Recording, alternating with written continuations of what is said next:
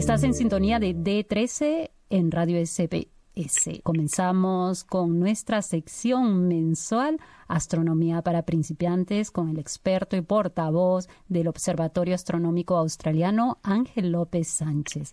Vamos a hablar de los cuásares ligados a los agujeros negros un término que quizás hemos estudiado en la escuela, pero que se nos pierde entre tantos conceptos astronómicos. Recientemente hicieron también em, noticia los cuásares. Cuéntanos, Ángel, de qué se trata primero los cuásares y después esa vinculación que tienen con la estructuración del universo con cuásares por primera vez, como se ha ido informando en la prensa. ¿Cómo estás? Hola, ¿qué tal? Bueno, la verdad que el escuchar el término cuásar nos puede trasladar a el universo distante o a estos objetos exóticos que en verdad hemos empezado a descubrir como quien dice ahora, porque durante mucho tiempo no sabíamos exactamente lo, que eran. Eh, estos se descubrieron durante los años 50 y 60 del siglo pasado. El nombre viene de que eran unos objetos que parecían estrellas porque eran puntitos, se veían como puntos, y entonces era el eh, quasi-stellar object, y de ahí viene quasar. Pero tenían unas variaciones muy muy rápidas de brillo, cambiaban y hacía, tenían eh, unos cambios demasiado extraños y además eran unos fuertes emisores de ondas de radio, que de hecho muchos de estos se descubrieron primero con los radiotelescopios y en particular con la gran antena de 64 metros de Parkes. ¿Y al, al final qué es un cuásar entonces? Pues justamente fue el telescopio espacial Hubble el que dio la pista final sobre lo que son los cuásares. Los cuásares no dejan de ser en galaxias jóvenes, recientes, en el universo primitivo, que poseen un agujero negro supermasivo en su centro. Y a ese agujero negro supermasivo, que está tragando, está en cierta parte engullendo un montón de gas porque estos objetos son muy ricos en gas, que es lo que había al principio del universo, está tragando mucho gas y formando eh, este objeto tan brillante y tan peculiar con estas variaciones de brillo tan rápidas.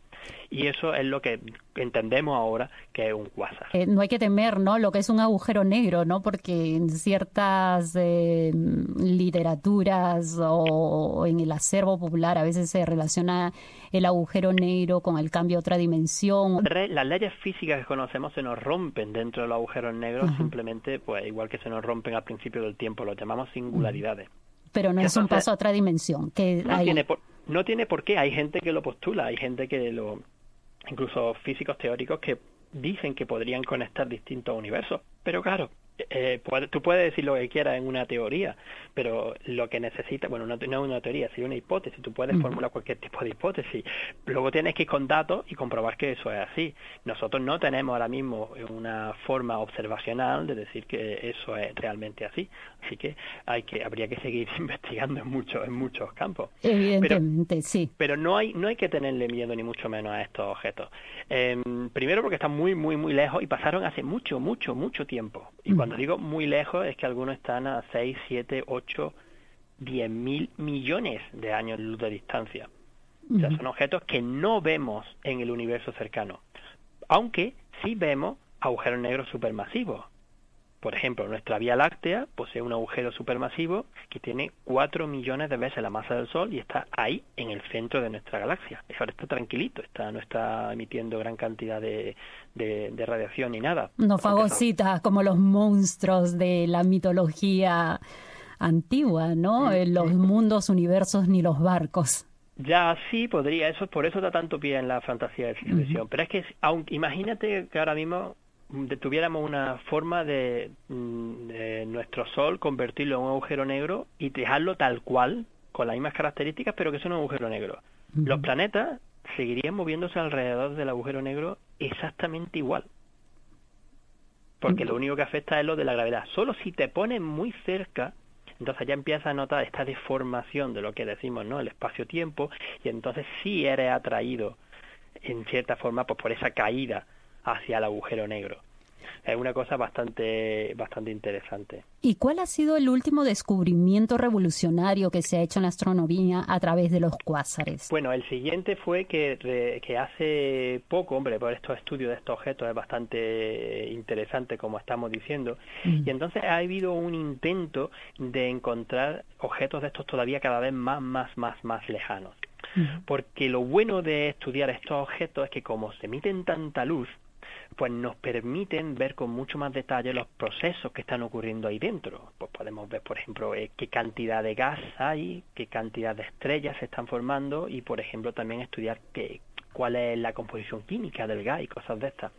Entonces, un, eh, un astrofísico joven chileno, Eduardo Bañados, usó una técnica nueva para explorar un montón, un cartografiado importante y encontró varios candidatos de estos objetos y entre ellos, observándolo ya en detalle, encontró uno, un cuásar, que ahora mismo es el cuásar más lejano que conocemos, que está al a un corrimiento al rojo de 7,5, que eso es una, una barbaridad, o sea, a unos 29 mil millones de años luz de nosotros, o sea, lejísimo y que como, bueno, en vez de darle un nombre, le dio un nombre científico raro, pero como es chileno, prefirió llamarlo Pisco.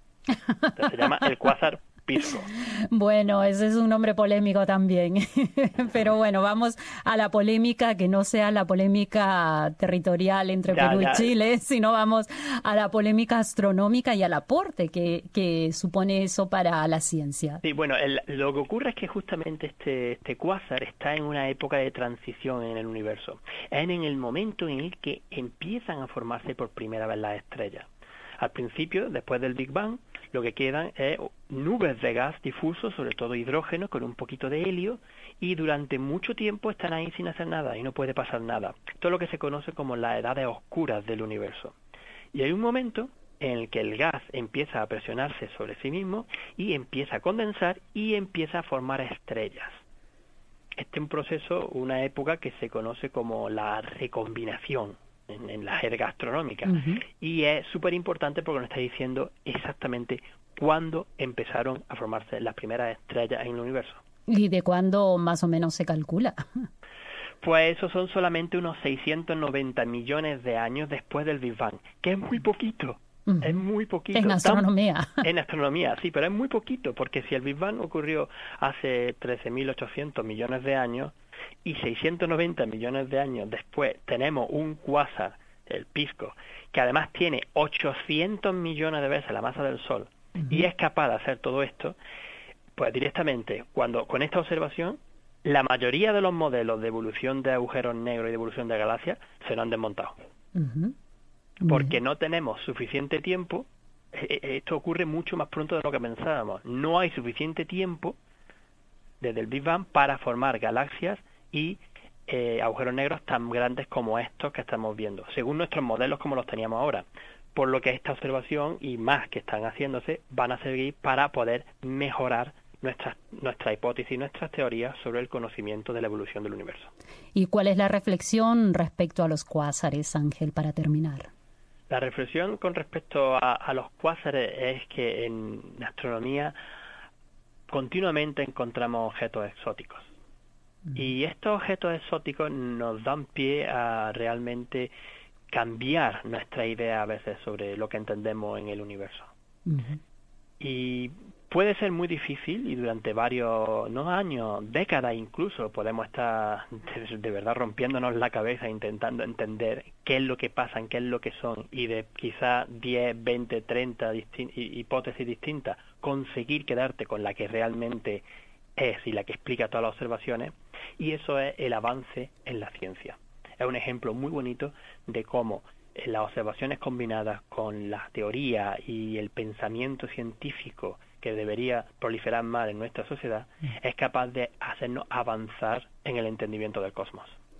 Y viva la ciencia. Muchísimas gracias, Ángel López Sánchez, experto del Observatorio Astronómico Australiano, por estar en esta sección tan entrañable astronomía para principiantes. Un saludo, como siempre encantado.